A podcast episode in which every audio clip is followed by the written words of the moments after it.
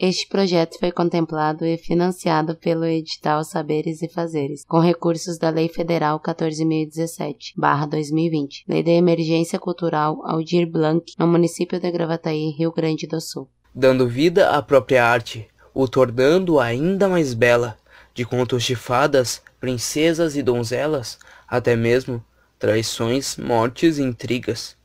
Ao abrir das cortinas, não mais os mesmos, encarando de frente a plateia, não tão distante, mas tão perto que o coração gela, a barriga formiga e o nervosismo toma conta. Aplausos, reações, emoções. De onde será que viria tudo isso, se não da própria arte, tomando conta do teatro e de nossos corações? Então que se abram as cortinas e preparem-se, pois o que virá daqui será recheado de novas sensações. Coletive Som, a voz da arte.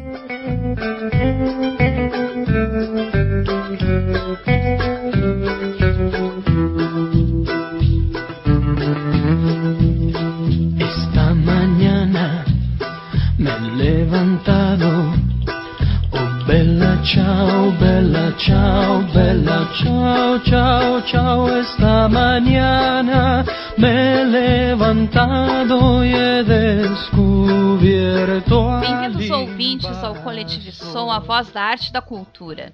Esse é o podcast do Coletivo Arte, sempre trazendo convidados ilustres e com grandes contribuições ao campo da arte e da cultura local, regional e brasileira. Aqui quem fala é Patrícia Maciel. E a poesia de hoje se chama Dando Vida à Própria Arte, de autoria de Ícaro, pseudônimo de Fernando Rosa, um integrante do Coletivo Artes. A galeria de arte é da Bunda, artista convidada do Coletivo Artes, e o vídeo de hoje é do coletivo Hip Hop Drops, apresentado pelo apelidado Tio Isa, um programa do Coletivo Artes lá no YouTube. E eu sou o Luciano Chaba.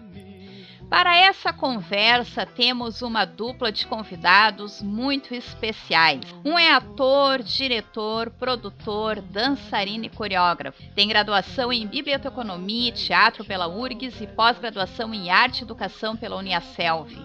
É contador de histórias, especialista em dança tradicional do Rio Grande do Sul. Premiado como mentor coadjuvante, direção e dramaturgia em importantes festivais nacionais de teatro. Nosso outro convidado é ator, bailarino, produtor cultural e professor de teatro graduado em teatro na URGS. Atualmente cursa pós-graduação em arte e educação na Uniaselv. É membro fundador da Rococó Produções Artísticas e Culturais e integrante do coletivo Projeto Gompa. Como ator, participou de mais de 10 produções cinematográficas, com destaque para A Nuvem Rosa, longa-metragem com direção de Yuli Gerbasi. No teatro profissional já participou do elenco de mais de 30 montagens, recebendo prêmios importantes de festivais no Rio Grande do Sul e em outros estados do Brasil. Integra o elenco de bailarinos da Cadica, a companhia de dança, desde 2009, apresentando-se em shows e espetáculos em importantes festivais de dança pelo Brasil e pelo mundo. Sejam bem-vindos ao Coletivo Som, Guilherme Ferreira e Henrique Gonçalves, da Rococó Produções. Boa noite, gente. Muito obrigado pelo convite. Prazer imenso estar aqui tocando com vocês.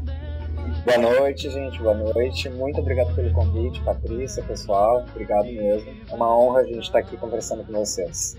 E pela primeira vez, né, Patrícia, uma dupla na nossa, na nossa entrevista. Então, hoje promete. Vamos dar aquele, aquele intervalozinho, tomar um cafezinho e já voltamos.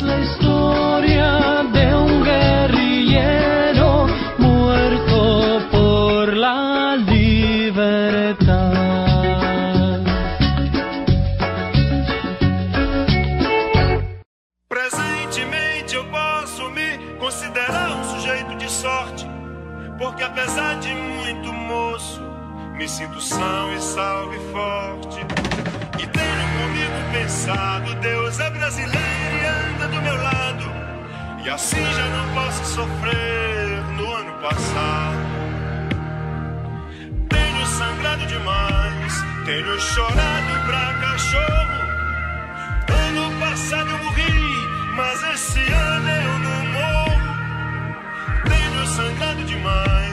Prêmio chorado pra cachorro. Ano passado eu morri, mas esse ano eu não morro. Ano passado eu morri, mas esse ano eu não morro. Ano passado eu morri, mas esse ano.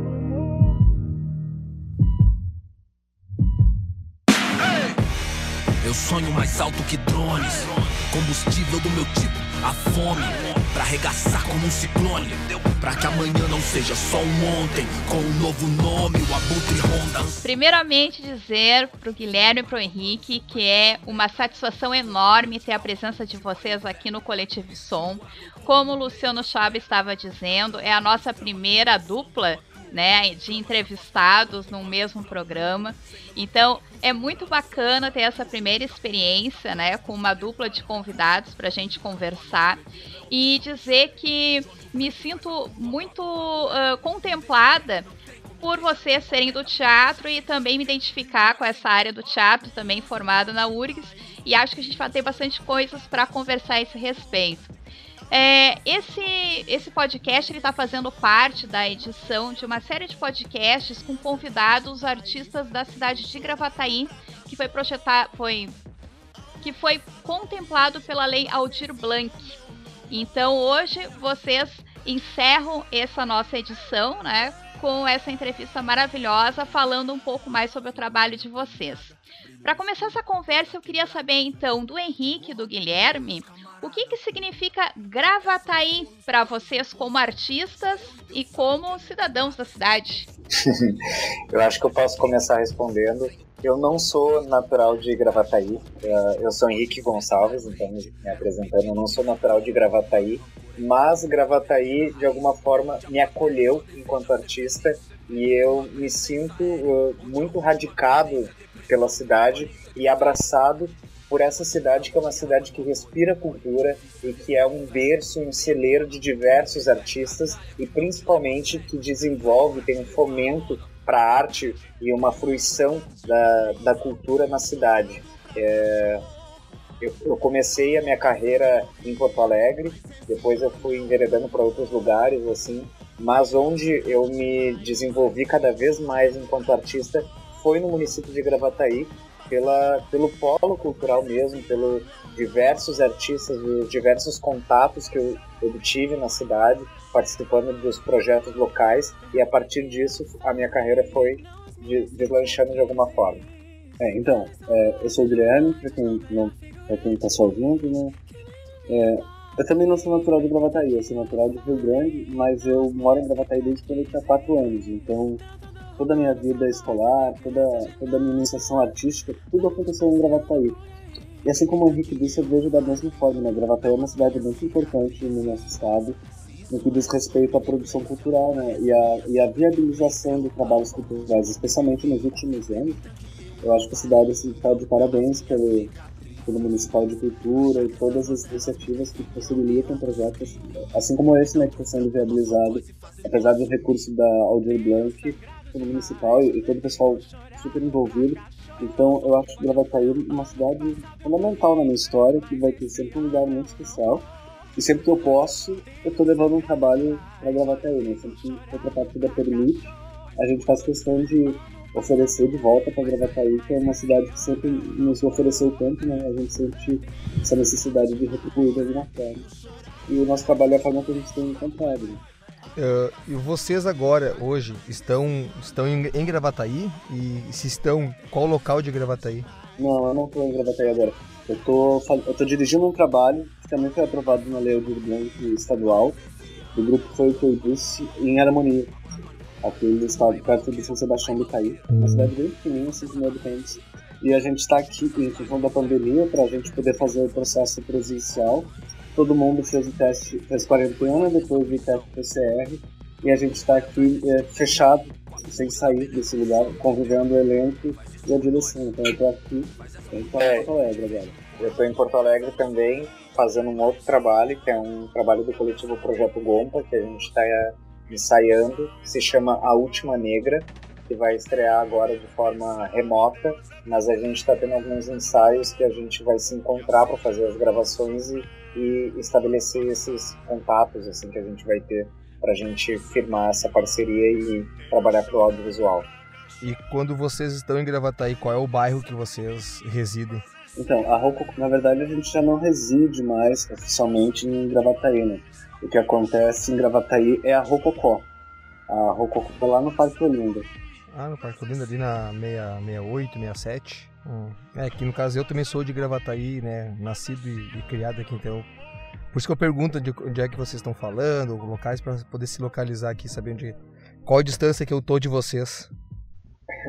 Sim, mas Gravataí a gente conhece quase toda, né? Porque, ah, nos últimos anos a gente foi, como o Guilherme comentou aí, a gente foi contemplado com os editais que, que teve na cidade, o Fundo Municipal de Cultura, o Arte em Casa, agora a gente também foi contemplado com, com os editais da Aldir Blanc. Então, dessa forma, a gente foi conhecendo cada vez mais outros bairros que não são somente os bairros de nossa residência. Né? Então, a gente conheceu as escolas, os espaços culturais, os agentes de cultura, e essa fruição que a cidade está promovendo também, esse intercâmbio cultural que a gente vai trocando com outros artistas, então a gente vai conhecendo cada vez mais novos lugares, novos espaços e, e novas possibilidades também de circulação. Mas, mas te respondendo melhor, Luciano, é, eu sempre, como eu disse, né, toda a minha história sempre foi em Gravataí, recentemente que eu saí de lá. Eu sempre morei na Bom Sucesso. Minha mãe mora lá. Eu sou. Eu tô na Planaltina, eu sou vizinho aqui. do ladinho. É, do ladinho. Eu, moro, eu, eu, sempre morei ali. Agora tem aquele Instituto Federal de Educação, sabe? Ali Sim. perto do, do SESI. Minha mãe Sim. sempre morou ali, desde quando eu, desde quando eu tinha 4 anos. Eu tô com 43, faz 39 e... anos. e onde é que foi a tua, tua formação? Onde é que tu iniciou a tua, tua, tua vida escolar? No Dom Feliciano. No Dom Feliciano sempre. Mas o, o Henrique, o Henrique não, não, não chegou a, a passar a infância em Gravataí. Não, eu fui para Gravataí através do Guilherme. é, essa história é bem legal, assim. Eu dançava num CPG em Alvorada, eu morava em Alvorada na época. E o Guilherme, ele, ele é um grande coreógrafo. Ah, é? Eu também morei em Alvorada, sabia? é, sério. Eu morava na, na Aparecida. Você morava onde? Eu morava bem ali perto da entrada, na 43. Ah, então, sim. E aí eu dançava em CTG na época. E o Guilherme era coreógrafo de. Ainda é coreógrafo, né? De, de invernadas culturais. E o Guilherme foi coreografar o meu CTG. E no meio disso, o meu instrutor falou para ele que eu também era ator. E o Guilherme também já trabalhava como ator. E aí o Guilherme me convidou para fazer um teste aqui em Gravataí, que era na. Na Gaba. Não, na Gaba ah, Filmes. Sim. Verdade, foi um comercial, né? Foi, foi, um comercial da Gaba Filmes. E daí eu fiz um teste na Gaba lá, passei com, com, no, nesse comercial. E depois disso eu entrei para Craquete, que é uma companhia ali de Cachoeirinha.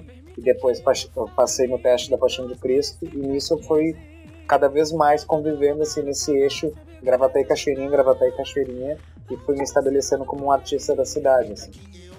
Hum, maneiro. É, o, Henrique, o Henrique não falou, mas também tem uma outra coisa que, ele, que eu acho muito importante do trabalho dele lá em Gravataí. Ele desenvolve uma oficina no SESC há muitos anos, quase 10 anos, né, Henrique?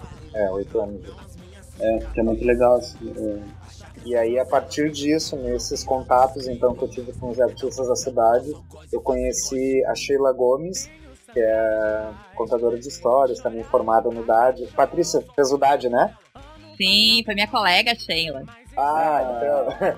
Aí a Sheila, ela, ela dava essa aula de teatro lá no SESC, ela era agente de cultura, e ela me convidou então para ser. que na época eu era só bailarina, não era ator. Uh, na real eu atuava, mas eu não tinha uma formação ainda específica para ensinar teatro, né? E, e aí ela me convidou para fazer uma preparação corporal para os alunos dela, que ela ministrava uma oficina no SESC. E, e nisso, nesse meio tempo, ela é, assumiu o cargo de agente de cultura, e dela não poderia mais ministrar as oficinas, e daí ela meio que me deu um ultimato, assim, ela falou, tu quer assumir? Eu falei, quero. Ela falou, mas se tu quer assumir, então tu vai ter que ter a formação. E aí nisso fui lá, né? Corri, corri, corri para conseguir passar no vestibular, daí entrei na URGS, aí no meio disso fui cada vez mais aprendendo, me desenvolvendo, e esse projeto então ele já tem uma longa trajetória, já são oito anos aí que eu desenvolvo oficinas culturais de, de teatro, se chama Oficina de Teatro, Expressão e Criatividade, para crianças e adolescentes ali na unidade do SESC. Oh, maneiro, maneiro. Que bacana. É bom saber que vocês estão, mesmo não residindo, mas estão sempre envolvidos aí com a, com a cultura e com a arte da, da minha cidade. Ah, então assim, já que a gente está nessa onda, eu queria saber de vocês como é que a arte apareceu na vida, né, de cada um de vocês. Eu não tive nenhum artista na minha família anteriormente e tudo para mim assim inicia através do CTG, do Centro de Tradições Gaúchas, né? Eu morava num bairro de periferia, na cidade de Alvorada, então uh, abriu esse CTG e de alguma forma foi convidando a, a comunidade para participar e, e nisso eu fui conhecendo cada vez mais. Primeiro eu entrei na dança, entrei na invernada, comecei a dançar. Depois da, da dança eu comecei a, a declamar, depois da de, declamação de poesias.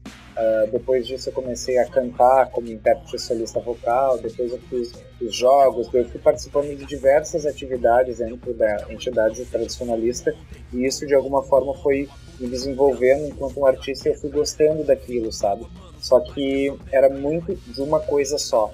E aí, a partir disso, eu comecei a procurar outras experiências. E quando eu estava ali com 15, 16 anos, rolou um teste com um filme na minha cidade, uh, na cidade que eu morava, de Alvorada, que chamava um projeto Alvoroço em Alvorada, que era um filme só com artistas da cidade de Alvorada. E nesse teste, então, eu fui, passei, é, já de cara para gravar um longa-metragem, assim, que tinha Luana Piovani, tinha, tinha alguns artistas globais, assim, e o, o elenco principal era formado pelos artistas da cidade. E nisso, então, aí fui me desenvolvendo ali, fui criando um repertório. Uh, aí depois, logo em seguida, já gostei, né, desse universo, desse meio artístico. Gostei muito, me encantei pela cada vez mais por estar envolvido com isso. Então entrei para o teatro. E aí depois disso, né, só foi. Aí do teatro, dança, uh, desenvolvendo oficinas culturais, produzindo. Hoje em dia eu faço milhões e milhões de outras coisas também dentro do universo da arte, mas para mim começou assim. É, já para mim, é, eu também não tenho artistas profissionais na família, mas a minha família é, se relaciona de perto com a arte. Muitas pessoas tocam um instrumento, muitas pessoas cantam, meus pais tiveram experiência no teatro quando jovem, com a dança. Na verdade, toda a minha família, né? A gente come... Eu comecei quando eu tinha 4 anos, logo em seguida que eu mudei pra... lá pra Gravataí. É, apareceu na minha casa, assim, um dia do nada, um senhor perguntando se não tinha crianças e convidou, que ele estava montando um grupo de dança, né? Parará, parará. Eu, eu tinha 4 anos, eu não entendi nada, mas eu vi que ele estava falando e já quis. E daí falei pra minha mãe que eu queria sim, bater uma pressão. E acabou a família inteira entrando, porque eu era muito pequeno. E o resultado disso é que a gente ficou anos e anos. Era o CTG Carretando da Saudade ali na Dentro Certo. A gente ficou anos e anos ali. E ali eu considero que foi a minha iniciação artística de verdade. Foi a primeira vez que eu me apresentei para pessoas. E eu também, assim como o Henrique, isso é muito legal, assim. É um dos motivos da gente ter a Rococó junto que a gente tem uma história similar. Eu também declamei, eu também dançava fúria, dançava danças de salão. Eu fui ter uma farroupilha da região, é, do município, minha irmã foi trânsito, meu pai foi patrão, você teve muitos e muitos anos. Então eu considero que Carreteiros da Saudade foi fundamental assim, na minha formação artística. Mas é, também o Dom Feliciano é um colégio muito bacana né, nesse sentido, e ele tem lá o conservatório de música. Eu fazia música lá, também fazia teatro. Então, o Feliciano também é bastante importante na minha formação quando criança. E depois, conforme eu fui crescendo, foi ficando muito difícil de separar uma coisa da outra, sabe? Muito novinho eu comecei a dar aula de dança, eu gostava muito, então com 15 anos eu comecei a dar aula. E quando eu vi, aí nesse processo, eu me formei em técnica em química lá no Dom Feliciano. Mas quando eu me formei em técnica em química, eu já sabia que eu não queria ser químico. Então eu comecei a biblioteconomia lá na URGS e na biblioteconomia já logo no primeiro semestre eu conheci a professora, a professora Eliane Moro, que é uma grande professora, uma mulher fantástica. E ela tinha um projeto que chamava Biblioterapia, a Hora do Conto. Ela preparava estudantes de todas as licenciaturas da URGS e mais da biblioteconomia com uma formação de contação de histórias e depois a gente contava essas histórias para as crianças internas no Hospital de Clínica de Porto Alegre. Aí depois disso, é, veio um turbilhão, depois eu acabei fazendo um teste e coreografando a Casa das Sete Mulheres, aquele seriado da Globo. E daí, de, depois disso, minha vida já ficou muito bagunçada, assim, a arte ficou muito presente. E quando eu percebia, né, eu já tinha uma carreira, assim, mas não foi uma coisa pensada, planejada, foi acontecendo. E uma coisa que eu acho legal de falar, assim, pra, pra quem tá ouvindo, para as pessoas que também pensam em ter uma carreira artística, eu sou um cara que gosta muito de estudar, eu fiz três graduações, né? E as três são na área da cultura e da educação. A biblioteconomia, que eu especializei em contação de histórias, aí depois eu fiz a licenciatura em teatro, assim como o Henrique, e depois eu fiz a direção teatral. E eu acho, e antes disso, eu sempre tive grande. A gente tem muitos artistas de formações diferenciadas, né? Tem pessoas que têm formações acadêmicas e tem grandes mestres, grandes conhecedores, grandes, grandes mestres da cultura popular. Eu, eu sempre tive a sorte de ter contato com muitas pessoas que amavam que acreditavam na cultura. E sempre estudei. Cada oportunidade que eu tive eu fui absorvendo e interessando. E isso proporcionou que a minha carreira acontecesse assim naturalmente. Então, para quem está pensando em começar, cada oportunidade de fazer uma oficina, uma oficina de desenho, uma oficina de dança, uma oficina de hip hop, de teatro, se joga e vai acumulando um repertório que mais tarde você volta. Né? Vocês comentaram, né, você, eh, no caso do carreteiro e também do CTG, né? O, eu frequentei uma, uma, uma, certa, um certo momento da minha vida junto com meu pai, o, o carreteiro, porque eu sou, é, eu meu pai acho que até, eu não tenho certeza muito porque era muito pequeno, mas acho que meu pai até sabe, foi sócio, alguma coisa assim, eh, mais envolvido com carreteiro, quando era mais novo. E na minha e na minha início da fase adulta, ali final da adolescência, acho que 17 anos, eu cheguei a dançar, mas não cheguei a me apresentar pelo pialo. Eu só fazia, fiz fiquei um ano uh, de ensaio dançando, mas eu não cheguei a me apresentar assim, porque eu não era muito bom na dança, né? Então eu tava sempre dançando ali, mas não não, mas eu gostava muito do, do, CTG, mais é por causa do truco. Eu gostava de jogar truco. E no carreteiro, onde nós mais, mais jogávamos, era ia lá para jogar truco. Eu mas... acho muito legal também essa coisa do CTG. É, e o que a gente aprende. Eu não sei o que eu acho sobre as competições. Hoje em dia eu tenho refletido muito sobre o que eu acho sobre isso, sabe? Mas eu tenho certeza que, que eu acho que o CTG proporciona uma, o trabalho, assim como as oficinas de teatro, né? um trabalho de grupo, um, uma compreensão de que todo mundo faz parte de uma grande engrenagem, de que a gente alcança as coisas devagarinho, tijolinho por tijolinho, construindo aquilo ali juntos, de uma forma sensível. Eu acho que o CTV é muito bonito nesse sentido. E acho que caiu até um convite para meus colegas artistas de teatro, com que às vezes se distanciam, né? Eu acho que é um lugar muito potente, assim, para a gente se alimentar enquanto artista enquanto, enfim, enquanto criadores, né? Eu acho um lugar muito bacana essa de tradição gaúcha. É, eu, eu vejo, eu vejo. Hoje eu um pouco afastado, assim, do. Eu não, eu não sou um cara muito uh, ligado às músicas tradicionais, mas eu gosto do que, o, do que o CTG cria, que é essa unidade de comunidade, né? Que, que as pessoas se localizam às vezes pro CTG, vão ao CTG porque é tudo próximo, né? Mas claro, tem outras entidades também que, que exercem essa função, mas assim, mais para nós gaúchos, o mais, mais claro, né? É os, os CTGs, né, que espalhados pelo, pelo Brasil inteiro, pelo mundo inteiro, que fazem esse a, acesso de comunidade. Eu acho muito interessante. É, e sobretudo o Gravataí, né? Que tem essa... Eu não sei como é que tá agora o cenário do Gravataí, porque eu tô... não tô tão presente no movimento tradicionalista gaúcho. Mas quando eu era adolescente, criança, o Gravataí tinha tipo, uns 16 CTGs ativos. Hum. Até mais do que isso.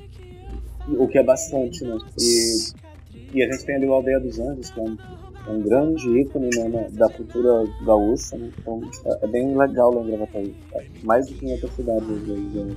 É, não, se mantém mais ou menos com, essa, com esse número de. porque são muitos, né? E como falou, o, o Aldeia é um grande campeão do Enarte e, e tá sempre. Eu, eu já vi, não, não conheço pessoalmente, mas eu já vi pessoas que, que eram da, da própria invernada que hoje já fazem teatro e dança até fora de Gravataí, assim, sabe? Alcançaram voos maiores. Então é um celeiro mesmo de artista. Eu acho muito legal. Eu queria pegar um gancho, vocês estavam falando anteriormente sobre a questão da importância é, de quem quer começar, né, de, de investir, de fazer vários cursos, várias oficinas, porque uma coisa que a gente percebe também quando a gente esse, essas entrevistas com artistas que fossem oriundos da cidade de Gravataí era justamente porque muitos dos moradores da cidade não sabem como é a vida cultural e artística, né, do lugar onde que eles moram. Então, o quanto é importante eles saberem que existem artistas que têm um, um, um fôlego artístico e cultural para a cidade e, e, saber que tem muita coisa boa sendo feita muito próximo deles. Não conhecem seus artistas, não sabem o que é feito em termos de produção cultural e artística na própria cidade e acham que essa questão do, da formação em arte, né, ela está muito longe como se fosse uma coisa com a questão realmente de busca e de entender como é que faz para se aproximar dessas ações, né? Exatamente. É, Gravataí é, é uma cidade muito importante. Assim, muitos artistas que atuam profissionalmente no estado é, saíram de Gravataí, né? E ainda vivem em Gravataí. A gente tem a Malise Damin, que é uma artista que trabalha bastante. A gente tem a Glau Barros, que é uma... Todo mundo em Gravataí deve conhecer. Aliás, no, no Brasil, né? Que lá está cada vez maior uma cantora incrível, uma atriz incrível. A gente tem, nossa, diversos escritores. Essa coisa da Audi Blanc que me trouxe isso, né? Porque tem os grupos ali do Arte em Casa e tal, e a gente acabou conhecendo as pessoas que eu nem sabia. Tem uma galera nova aí, tem o Daniel, tem a Luísa, tem o Vini, tem a Duda, uma galera bem jovem, tudo fazendo idade. Uma, sei lá, uma meia dúzia, dez artistas de Gravataí em formação, buscando essa formação profissional né, na universidade pública e, e em Gravataí mesmo, é, sempre aconteceu, acredito que ainda aconteça lá com a Bel, deve ter, oficinas é, populares, né? Agora com a pandemia, não sei como está rolando, mas quando o período permite que as pessoas se encontrem, Gravataí sempre oferece, tanto de forma descentralizada, como ali no centro, sempre tem uma oficina, sempre tem um curso, e sempre de graça, né? E tem mais essa coisa desses editais, que, que com uma certa regularidade é, são publicados, né, que também eles geralmente eles exigem contrapartidas sociais que acabam se revertendo em ações como esse podcast, ações formativas como esse podcast que a gente está tendo agora, é, diversas oficinas, é, apresentações que vão em escolas, então é só correr atrás, eu acho legal, tem as redes sociais, eu eu não faço parte da, da prefeitura, mas acho que é um serviço legal para quem está buscando essa formação, não sabe como começar, eu acho legal seguir a página da, da SMCL, lá do Gravataí, que ali eles estão sempre divulgando o que está rolando e tem sempre uma coisa rolando né? E, e complementando assim o que fala, Patrícia, que traz para essa discussão, acho muito importante a gente falar sobre o papel do artista, que é além do artista da televisão porque as pessoas elas acreditam que a vida de um artista ela se resume à fama ou estar com uma visibilidade dentro de uma televisão uh, ou de uma carreira com uma projeção nacional ou internacional. Só que a gente pode sim e a gente também pode executar trabalhos nos nossos municípios e a gente deve, de alguma forma, também uh, apreciar os trabalhos que são contemplados uh, e são realizados nos nossos bairros, na nossa cidade, no nosso estado. E esses projetos também, de alguma forma, é uma coisa que a gente vai alavancando se cada vez mais a gente se retroalimentar, a gente vai uh, impulsionando com que esse artista consiga ter uma visibilidade maior. E, e, a gente sempre fala muito, né, Guilherme, sobre a questão da formação. A gente entende a formação artística como fundamental, porque as pessoas acham que para ser um artista precisa somente de talento. Talento, é, com certeza, é um motivador, mas ele não sustenta. O que sustenta é persistência. É, às vezes a gente, é, vou trazer uma frase, uma frase clássica, né? Que é 1% de inspiração e os outros 99% é de transpiração. E a transpiração ela acontece como? Trabalhando, produzindo, uh, buscando oportunidade, criando oportunidades, buscando conhecimento, desenvolvendo conhecimento, conhecendo novas pessoas, assistindo arte, consumindo arte, pois só assim a gente vai ser um artista melhor, uma pessoa melhor e vai cada vez mais a, trazendo elementos para a sociedade para conseguir dialogar, conversar e ter recursos também de, de de instrumentalização para desenvolvimento de diversas técnicas, não só dentro do aspecto artístico. É, e deixar isso bem claro, né? Porque tu não precisa necessariamente ser um artista que vai trabalhar com arte. Tu pode é, exercitar a arte para tua vida né? Ser uma pessoa mais sensível, mais reflexiva, ter um olhar diferenciado, né? Então, isso não é ah, só faça arte quem for trabalhar com arte, ser artista, não necessariamente. Tu pode vivenciar isso e isso é maravilhoso. Por isso que se tem arte na escola, né? Tem arte lá como currículo escolar, porque isso é para a vida muito mais do que para uma profissão específica. É, é provocar. A gente estudou licenciatura em teatro mais especificamente, assim. É, a, a, gente se debruça muito sobre isso, né? A arte na escola, não só na escola, né? O contato, o contato da criança com a arte é, proporciona que a sua imaginação se amplie. Né? Uma criança que é imaginativa, que, que que, é provocativa, essa criança é mais potente. Isso não interessa se ela vai ser um artista, ou se ela vai ser um cantor, ou se ela vai ser um policial, ou se ela. Independente da profissão, né? criatividade, ainda mais nesse período, no país que a gente vive. E no período tão conturbado que a gente está vivenciando, eu acho que criatividade é uma ferramenta indispensável para qualquer ser humano. Né? É, e falando já que vocês comentaram sobre os tempos, né? Como é que vocês se veem assim uh, atualmente com essa, com essa política aí de vou usar a expressão de caça aos artistas, né? Porque e não só caça aos artistas, mas também uma uma pseudociência que tenta, uh, sei lá, uh, o negacionismo. Como é que vocês, como artistas, lidam com isso assim? Cara, eu acho essa pergunta excelente, tá? É excelente mesmo. Uh, eu acho que enquanto artistas a gente não pode ficar inerente às coisas que estão acontecendo no país, uh, no país, no nosso, no nosso estado, na nossa cidade, no nosso bairro. A gente tem que ser sim uh, um, um, agente de, de transmissão de conhecimento e a gente não tem que fazer as pessoas acreditarem no que a gente acredita, mas sim estimular uma reflexão e um pensamento. É isso que as pessoas às vezes não conseguem entender. Às vezes as pessoas acham que os artistas estão colocando uma ideologia, né? Que eles falam muito assim, ah, a ideologia dos artistas é sempre a mesma. Não é. O que os artistas fazem é justamente tremer essa base, fazer as pessoas se questionarem. Porque se a gente não se questionar sobre o que está acontecendo, a gente vai aceitar. E a gente só aceita né? Se a gente não, não pensa, se a gente não reflete sobre aquilo que a gente está vivendo, se a gente não tenta questionar o que está acontecendo. E acho que essas, é, é, isso faz parte da sociedade e a gente está vivendo uma onda, né? É uma onda que é não só aqui no, no nosso país, mas é uma onda mundial que os artistas eles têm sido encarados como um inimigo do povo, porque as pessoas de alguma forma acham que a gente vive somente de Rouanet, acham que a gente está roubando dinheiro do, do país, acham. É, enfim, tem tanta fake news, é tanta notícia que não faz jus ao que acontece de verdade, porque as pessoas têm, de alguma forma, preguiça de se informar de verdade sobre o que é e, o, e como acontece os processos e todos os mecanismos para que os artistas consigam ganhar dinheiro. Isso é uma coisa. Eu acho que, primeiro, assim, é, os artistas não são uma unidade, né? Cada é. artista, assim como cada ser humano na face da Terra, é único independente, tem seu próprio pensamento. Eu acho que, que essa é uma primeira coisa legal pra gente, um pouco de partida bacana. Cada pessoa, numa mesma família, duas irmãs gêmeas, tem opiniões e posições diferentes, tem histórias, lugares de fala diferentes.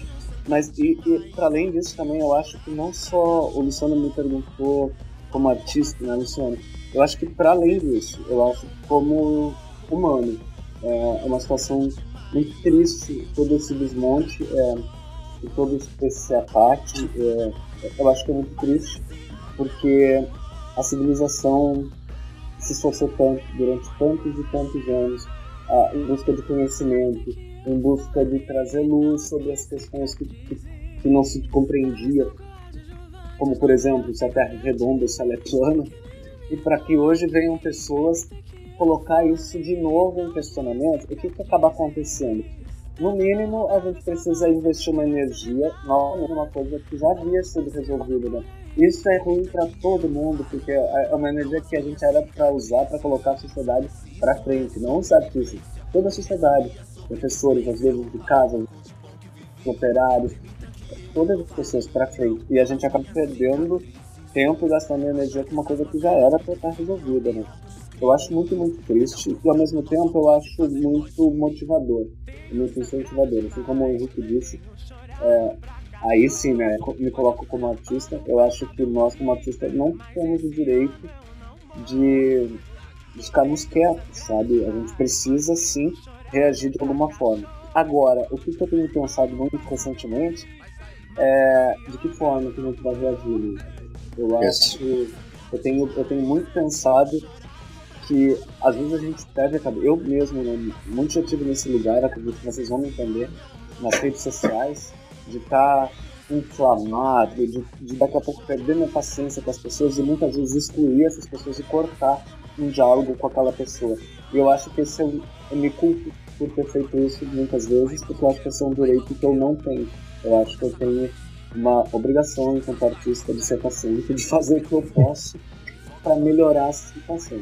E nesse sentido eu tenho é, pensado muito em produzir coisas que, apesar de provocativas e de, de críticas, é, espetáculos é, leves que aproximem esse público de um teatro, sabe? Eu acho que a gente esteve durante um tempo, a classe artística aqui de Porto Alegre, particularmente, num teatro muito experimental, que às vezes não é acessível para o grande público. Eu tenho repensado ultimamente em que tipo de produto eu, eu quero ter e aonde eu quero que ele chegue.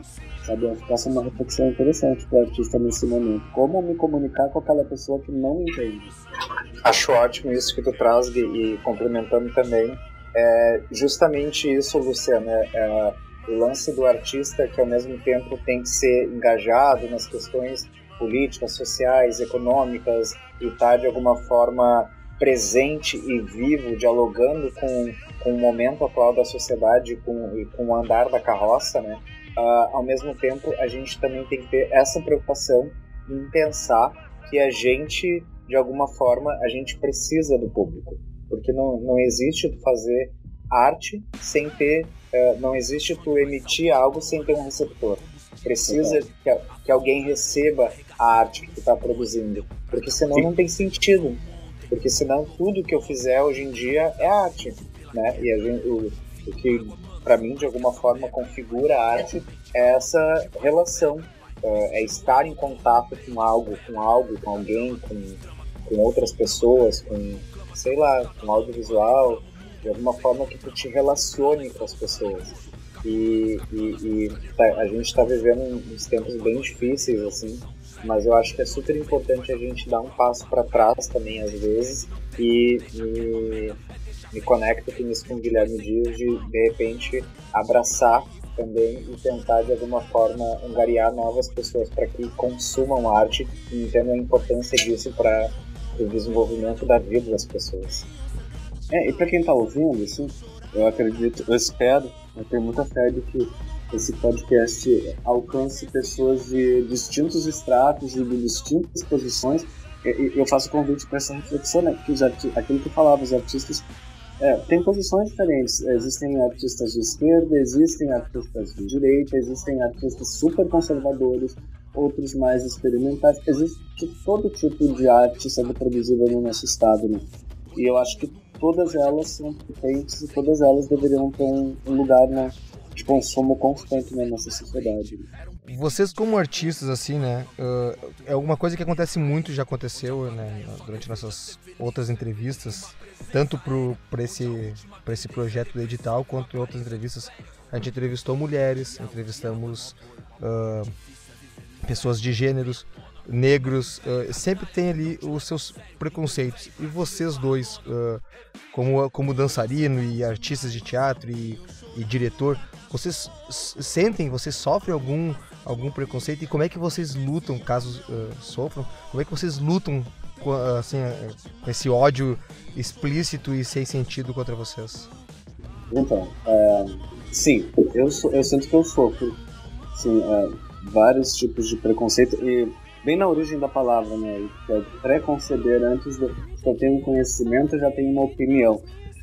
Eu acho que sim, que isso acontece, não só com os artistas, eu acho que com, acho que a gente vive isso num período tão, eu acho que esse é, é o ponto mais triste do momento em que a gente vive, que é as pessoas estão se acostumando, a, talvez as redes sociais tragam um pouco isso, as pessoas estão se acostumando a emitir uma opinião sem ter um conhecimento das coisas, né? Eu acho isso muito sério. Mas quando eu sofro algum tipo de preconceito, eu tento eu tento sempre relevar e aproveitar como uma, uma oportunidade para esclarecer alguma coisa. Sabe? Tento me manter num lugar mais, especialmente se for presencial, que estiver acontecendo, eu tento me manter num lugar de, de diálogo, onde alguma coisa possa ser trocada e transformada, sabe? Acho isso é é bem importante que tu traz também, Luciano. E e acho que uma coisa que fortalece é a comunidade LGBTQIA+, estar trabalhando em conjunto com a comunidade negra, com, a, com as mulheres, com as pessoas trans, com a, as pessoas com os com as pessoas com deficiência e de alguma forma trazer isso para o espectro também da visibilidade. Quando que isso acontece? Por exemplo, a gente de alguma forma durante muito tempo a gente consumiu e a gente uh, foi induzido a consumir um padrão de, de pessoas que, que fazem arte, né? Isso acontece no, desde Hollywood, desde da televisão que a gente tem, que a gente consome aqui no país e nos outros países também. E acho que, de alguma forma, a gente colocando esses profissionais também para trabalhar, esses profissionais também recebendo e estando em parceria e em consonância com outros artistas de diferentes formas, diferentes trejeitos, diferentes uh, histórias, eu acho que isso também vai naturalizando a presença dessas pessoas. E o que, que a gente precisa é cada vez mais naturalizar porque as pessoas de alguma forma elas ficam em choque. Vou trazer um, uma questão que é bem uh, corriqueira, tá? Uh, quando, agora, tem, teve três beijos no, no, Big Brother Brasil. Em, 20, em 21 edições, foi a primeira vez que teve um beijo gay, né? E quando teve o beijo gay, o que que houve? As pessoas, de alguma forma, não se uh, manifestaram, acharam aquilo meio estranho, acharam aquilo que não deveria ter acontecido. Só que agora, quando acontecem os beijos héteros dentro desse programa, todo mundo faz uma festa em volta, pula, e isso é uma coisa para se pensar porque de alguma forma a gente não, as pessoas não estão acostumadas ainda a ver isso e mesmo tu estando num espaço ali, num espaço ali onde metade daquelas pessoas já são artistas ou convivem no meio artístico, ainda há um estranhamento. E eu acho que o que a gente precisa é cada vez mais naturalizar a presença dessas, dessas pessoas e visibilizar uh, as diferenças de alguma forma para que isso fique natural e normal. É, eu acho que ainda para além disso, eu super concordo com o que o trouxe, assim, mas eu acho que, que, que, o feio é que vai além disso, né? Porque certos corpos, os corpos LGBTQIA, os corpos negros, os corpos das mulheres, são corpos, os corpos fora do padrão, são corpos que de alguma maneira já estão meio que é, preparados né, para receber certos tipos de agressões e já geralmente já tem a sua forma de se proteger. Mas eu acho que quando a gente é artista, independente de fazer ou não parte de um desses grupos que já são mais é, tradicionalmente é, atacados, desrespeitados e atacados, eu acho que para além disso é, existe uma coisa que é muito triste e muito mentirosa, né? que é que o artista é vagabundo, que não trabalha, é isso que a gente está fazendo agora é apenas um. vocês estão se divertindo, que vocês conversam com a gente. É claro que existe um prazer em fazer aquilo que a gente gosta, mas existe uma preparação, existe uma técnica, existe. Tiveram problemas técnicos hoje, por exemplo, deve ter tido um suor danado, deve ter tido uma palpitação, que é coisa seríssima pra gente. E a gente dedica toda a nossa vida a isso, todas as nossas horas, não existe um horário. Por exemplo, agora, eu hoje eu trabalhei nove horas dentro de um processo e eu faço questão de ficar aqui para conversar com vocês, para estar me conectando de alguma forma com outros artistas. E eu, eu tenho certeza que vocês é a mesma coisa. Devem ter tido uma jornada durante o dia e estão dobrando essa jornada agora. E depois as pessoas que olham de longe acham que a nossa vida é uma mamata, né? É muito fácil, é muito leve. Não, não. É, eu posso, eu posso muito falar por mim, assim, né? Que a, a Patrícia sabe como é que é as nossas rotinas, né? Nós estamos, além do nosso projeto, a gente já vem entrevistando pessoas e outros artistas, né? Então, para nós é sempre uma correria, porque a Patrícia é professora e eu não, eu não sou profissional da, do, do, podcast, então eu tenho a minha outra função. Então, a gente trabalha o dia todo e, como tu disse, a gente tem prazer. É um dos motivos que a gente está aqui. A gente está aqui porque a gente gosta, tem o prazer de. Eu, eu sou um cara que eu, tô, eu aprendo com cada convidado, porque abre meus horizontes. Mas tem ali o resultado final, né? Que depois de, da gravação, depois da nossa, nossa conversa, eu tenho a minha parte técnica, eu vou lá que eu sou editor, então eu edito. E eu sei que vai ter alguém que vai estar tá, ou lavando uma louça, ou, uh, sei lá, dirigindo, ou fazendo qualquer outro serviço, ou desenhando, ou dirigindo, qualquer coisa, mas está ali nos ouvindo e é um entretenimento, assim como o de vocês, que a pessoa vai lá e assiste um espetáculo, assiste um, um uma, um, sei lá, vai, vai num festival e vê vocês dançando e, e atuando, então não, não é um trabalho de vagabundo, é porque antes daquele, daquele momento final que a pessoa vai estar me ouvindo ou vai estar assistindo vocês, tem toda a preparação antes, né? Tem todo, todo o envolvimento. E o que tu falou realmente, né? A gente fica nervoso quando as coisas fogem um pouquinho do nosso do, nossa, do nosso comando aqui, né? Que é, a gente estava preparado para uma coisa e realmente dá palpitação, dá suor, com certeza. É, é super importante a gente trazer sempre e reforçar quantas vezes forem necessárias, justamente para tentar atingir esses públicos que não necessariamente são públicos de arte, né? Não são públicos de teatro, não são públicos de museu, né? De outras áreas é, e, e, provavelmente vocês também percebam isso quando dão aulas, a gente vê que os alunos têm o um entendimento que a arte é uma coisa para rico. Né, que ela é estante. Então eu não preciso, eu não posso consumir arte porque eu não tenho dinheiro para isso. Então, olha a construção cultural que existe desde sei lá quando, que as pessoas não podem consumir arte porque a arte é cara, né? Então a grande população, ela fica à mercê de uma televisão aberta, por exemplo. Então ela acha que o que ela pode consumir e quer consumir é aquilo que é dado para ela numa televisão aberta. E a gente sabe que hoje em dia, infelizmente, o que se oferece culturalmente na televisão aberta é lixo, né? Com todo respeito às pessoas que trabalham né, de forma digna com televisão, mas assim o produto cultural que é entregue, ele é entregue para as massas para pensarem de determinada forma de acordo com outros interesses né? Então, uma arte que liberta, e ela é uma arte gratuita, ela tem que começar a ser. É, essa ideia de que a arte está muito longe, ela tem que ser desconstruída, ela tem que ser cada vez trazida mais para perto desse público. E eu gosto muito do que tu fala, Guilherme, quando tu diz assim: para quem é que eu estou fazendo a minha arte? Né? Quem é que eu quero alcançar com o meu teatro? Então, às vezes, é, e, e, também com respeito a todos os artistas que trabalham com diferentes formas de, de atravessar né, a arte, mas às vezes, quando tem a questão da arte experimental, para quem é que eu estou fazendo arte experimental? Claro, eu vou conseguir abranger outros campos, eu conseguir, daqui um pouco lá na frente, daqui a uns 30 anos, ah, aquele primeiro da arte experimental foi importante para construir outros processos. Mas daquele momento chegou para quem isso? Né? Então, são só coisas também, levantamentos, porque essa grande massa, ela tá à deriva de outras coisas, e os artistas às vezes se fecham no seu mundinho e não olham para essa imensidão que tem essa sede de querer, né, usufruir algo que tenha qualidade. E, e muitos artistas têm muita coisa bacana para oferecer. Então, às vezes, eu fico pensando sobre isso e acho importante a gente discutir sobre isso aqui também. Sim, muito legal. Eu, eu, agradeço também por deu aquela reforçada assim, né, que a minha posição não é uma crítica à arte experimental, muito pelo contrário. Admiro e é fundamental para que a gente desenvolva novas linguagens. Né? Mas nesse momento é, eu tenho pensado muito nisso, né? Eu quero conversar com a pessoa que acha que eu sou um vagabundo, que acha que eu estou aqui pregando uma ideologia, e, e, não é isso que está acontecendo, eu estou aqui convidando as pessoas a refletirem, a terem suas próprias opiniões, mas eu preciso que elas me ouçam, né? Para que isso aconteça. Então, tenho pensado muito nisso, como falar com esse povo que não quer me ouvir, sabe? Mas a gente vai conseguir, né?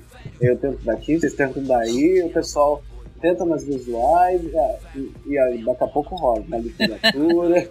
Guilherme, vou aproveitar então para te fazer uma pergunta, já que tu tinha tocado ali antes no teu trabalho que tu fez, né, uh, como coreógrafo na produção da Casa das Sete Mulheres, conta pra gente como é que foi esse trabalho e para quem não conheceu na época que passou essa minissérie na televisão, do que que ela se tratava?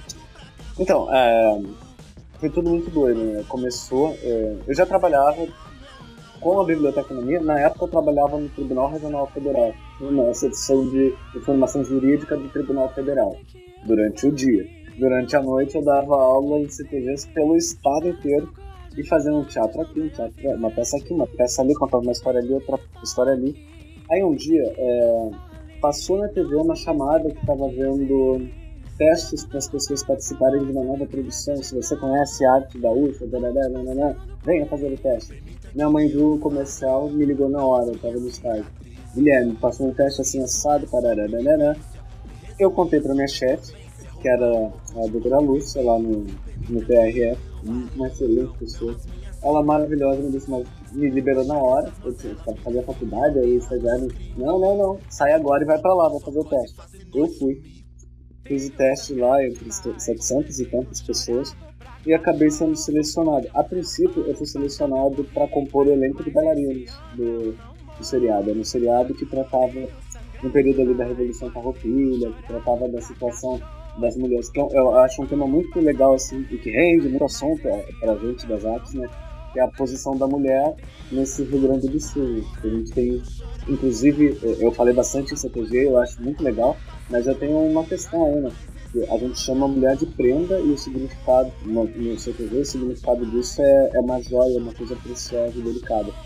E eu não acho que a mulher gaúcha seja delicada ou frágil. Pelo contrário, eu acho que a mulher gaúcha é uma guerreira, é, olha, destemida, forte, uma mulher que ficava sozinha com plantação, filho, gado, no meio do nada, num frio do cacete, e essa é a mulher frágil da onde, né? Eu acho essa mulher fortíssima.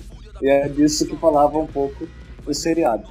Mas aí quando eu cheguei no, lá no Rio, aí as gravações não aconteceram no Projac, né? eu me mudei pro Projac. Foi tudo muito louco, assim. Eu, eu fiz o teste na segunda-feira e na sexta-feira eu recebi a ligação dizendo que eu tinha sido aprovado e que na segunda seguinte eu já começava a gravar no Rio.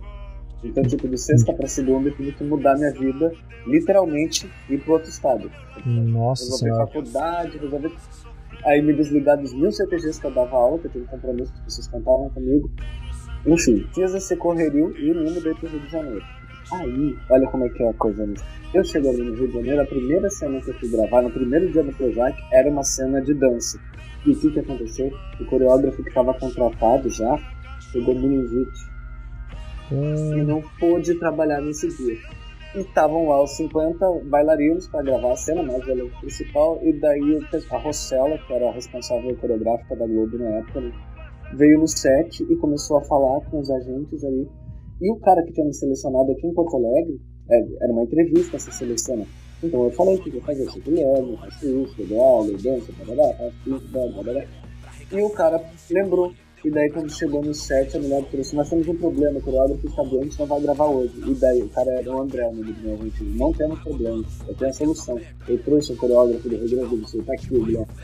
E daí a- eu tava na hora certa, no lugar certo e tinha a bagagem certa, porque eu já havia me preparado, era de fato. E daí assinei o contrato e fiz. Aí a importância do, do estudar, né, Guilherme? tá preparado para quando o cavalo. Tem uma expressão gaúcha que é o cavalo passa encilhado, né? Monta, porque não vai passar de novo, né? Tem que estar pronto para montar nesse cavalo. Ali eu tava. E aí eu fiz toda a preparação de todas as cenas festivas. O seriado tinha. Ele era bastante fidedigno assim, à nossa cultura, tinha muito respeito. Então tinha muita cena festiva no seriado. Teve pau de frutas, teve tatu de castanholas, teve tatu de volta no meio, maçanico, a maneira marcada, e que, pra, pra muitas pessoas estão falando grego, mas para o pessoal do CTG está se sentindo representado nesse momento. Isso tudo aconteceu no seriado e a protagonista do seriado era a Giovanna Antonelli, que fazia Anitta Garibaldi, que era par romântico do Thiago Lacerda. E num determinado momento, teve uma cena que foi antológica, assim, a, a Anitta dançava uma chula. E eu fiz a preparação da Giovanna para que ela dançasse com a chula. Ela de fato sapateou, como a gente sapateia aqui no Rio Grande do Sul. E daí foi bem polêmico, achei muito legal fazer. Chula é um desafio essencialmente masculino, né? mas a Anitta Garibaldi é uma mulher que com esse tipo de frase não, nunca fez o menor sentido. Né? Mulher tem lugar de mulher é onde ela quiser estar. E ela estar na frente, na, quis estar numa guerra na frente de um, de um batalhão sim subir num palco dançar na fila contra alguém que não a respeitou. E isso aconteceu, foi muito legal. Dali pra cá, aí ficou essa mistura, assim, de. Eu tenho nos últimos anos me dedicado mais ao teatro, mas a dança tá sempre junto, sabe? Ah, mas tu foi, bah, tu foi a carta na manga, né? Tu, tu tava, como tu falou, na hora certa, no momento certo. Ah, que, que, que, sorte, que sorte desse agente que tu tava lá, porque, ó, uh, sei lá, carimbou o currículo dele, né, dentro da, do Projac. Sim, o cara, o cara, trabalha até hoje. E tem uma outra história, você não posso falar sobre Casa das Sete Mulheres sozinho, porque eu não fiz esse trabalho sozinho. Nessa época, eu trabalhava com uma menina que chama Jennifer Hyde, que é do Gravataí também, que era lá da quadra, que dançava no piano. E a gente trabalhava junto, a gente dava aula em vários grupos. E olha como são as coisas? Eram 760 e tantos é, que fizeram o teste. Nós fizemos os, o teste é, separados, passamos os dois. E daí, nós, nesse dia dessa gravação, ela também estava lá no Rio Janeiro, também estava no set. E no meio dessa conversa, a Rossella me pergunta se tinha, se eu já tinha visto uma mulher dançando. Foi aí que nasceu a ideia da, da dança da Anitta. E a Jennifer era uma mulher que ensinava sapateada pros meninos. E daí eu falei, só uma, essa aqui que tá do meu lado. E a Jennifer dançou e também fechou o contrato dela até hoje. A Jennifer mora no Rio, trabalha lá no Circo Voador. Uma história também estava preparada para fazer aquilo no momento certo. Ah, foi muita, muita conjunção da, da, dos fatores acontecendo ali na, tudo junto, vá. E tu não contou, Guilherme, saiu na revista de caras. Ah, é, aí teve... Revista caras, toda uma função. É, teve um monte de reverberações. Daí eu fiz, é, produzi um show lá pra Ilha de Cara, foi muito legal, uma matéria de meio da revista. Estamos com alguém que foi pra Ilha de Cara, gente. Aí, é. aí depois Que gravei. chique. Tinha aquela novela Kubanacan, tava gravando na época, eu gravei a, a, a abertura, que era um monte de bailarinos de salsa dançando de salão também. E daí é isso, né? Tu tá preparado. Eu, como eu danço outras coisas também, é, eu acabei fazendo parte da Kubanacan e de uma outra novela que era Sabor da Paixão. E tinha um bar na Lapa, onde sempre se dançava gafieira, eu danço gafieira. Então eu acabei conseguindo outro bico lá. Eu acabei ficando no Rio de Janeiro durante sete meses vivendo de arte, trabalhando super bem. Eu só voltei porque faltava um semestre para terminar a biblioteconomia. E aí todo mundo, Guilherme, volta e faz isso. E eu voltei para me formar, me formei. Só que nesse meio tempo começou a aparecer um monte de oportunidades de trabalho e eu fui ficando por aqui e hoje em dia eu já não tenho mais intenção de ir embora. Aqui tem bastante, bastante, não precisa uh, teoricamente sair da, da- desse, dessa nossa região aqui, porque é, é bem movimentado, assim, claro, não se compara ao eixo Rio-São Paulo, mas tem também bastante, quando tu falou, convites e espetáculos e shows, né? E oportunidades para que tu mesmo. Isso é uma, aquilo que gente falou lá no início. Né? É, aqui no Rio Grande do Sul a gente tem muita oportunidade para que tu mesmo te produza, que é o que deve ter acontecido com esse podcast. Provavelmente um de vocês escreveu o projeto e foi lá ler o edital, correr atrás da informação e agora tá aí a coisa nas redes. Né? Então é, é isso aí, é correr atrás. E sim, super dá. Não precisa ser famoso. fa- que As pessoas que fazem audiovisual têm o rosto mais na mídia, né? Então a, a fama às vezes é maior. Mas eu vivo do teatro, eu vivo também, nós temos, sei lá, poder estar aqui entrevistando mais de 20, 30 amigos que eu tenho, todos que trabalham e vivem em Porto Alegre, região metropolitana, Gravataí, Cachoeirinho, Guaíba. Estou trabalhando com menino de charqueados, as meninas de harmonia, que agora, no interior, a harmonia tem 5 mil habitantes, as meninas vivem de arte aqui. Então, Olha. Mas assim, ó, surgiu uma, uma, uma dúvida, assim, uma curiosidade, na verdade, pro Guilherme. Tu, tu disse que foi lá, fez Casa Sete Mulheres e trabalhou em, em outras novelas. Então tu conheceu o Pescador Parrudo, é isso? pescador parrudo. Do Kubanacan, Guilherme. Era o Mar... Mar... Marcos Pasquim. Não, não. não. Na... Não, não, não conheci. Na verdade, a Kubanacan, é, eu, eu gravei só a abertura. Né? Ah, só a abertura. Aí no dia da abertura só tinha bailarinos, não tinha nenhum ator ali. Putz. Da, da outra, da Sabor da Paixão, sim, aí é, os protagonistas eram Letícia Spiller e o Luiz Baricelli. E aí sim, ali a gente convivia com ah. vários, vários atores, mas na Kubanacan não. Perdeu a oportunidade, então, de conhecer o mas, cara, assim, teve, teve umas coisas muito legais, né? Enquanto eu tava gravando A Casa das Mulheres, eu conheci Glória Menezes. Que é a Menezes. Ai, legal. Ela, ela, ficou sabendo que tava rolando aula de dança. Olha que são as coisas, né? Uma mulher que é um ícone da cultura mundial. Ela ficou sabendo que tinha um gaúcho dando uma aula de dança gaúcha pra Giovanna. O que, que a mulher foi fazer? Foi ver. Entrou no estúdio e eu acabei conhecendo Glória Menezes. Uma humildade e mais tarde, agora recentemente, eu tive a oportunidade de gravar aqui no Rio Grande do Sul. Eu gravei, fiz uma participação no Desse de Mãe, um seriado da Globo também. E ali gravei com a Fernandona, também muito novo. Uau! Então, é, tipo, depois disso, vai ficar faltando na minha história Raul Cortez, que é um cara que eu era, que eu admiro demais com esse eu não consegui nunca trocar uma ideia, mas já, já teve. O Henrique também gosta dele, o Henrique tá quietinho ali, mas o Henrique faz mais é. pelo audiovisual. É, não, a gente já vai pegar o Henrique. Ah, eu tive a oportunidade de ver a Glória Menezes fazendo o Ricardo III no Teatro São Pedro.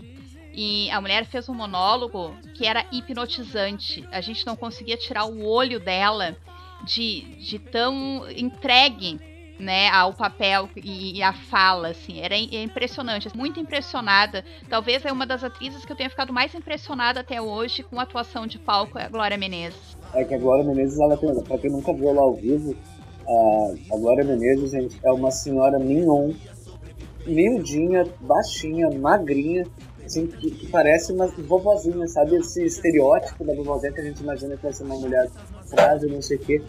Menina, quando essa mulher começa, ela uh, se transforma, é uma potência, um negócio enlouquece. A Fernanda Montenegro é a mesma coisa. Quando eu conheci ela, ela estava lá com uma, uma moça que trabalhava com ela.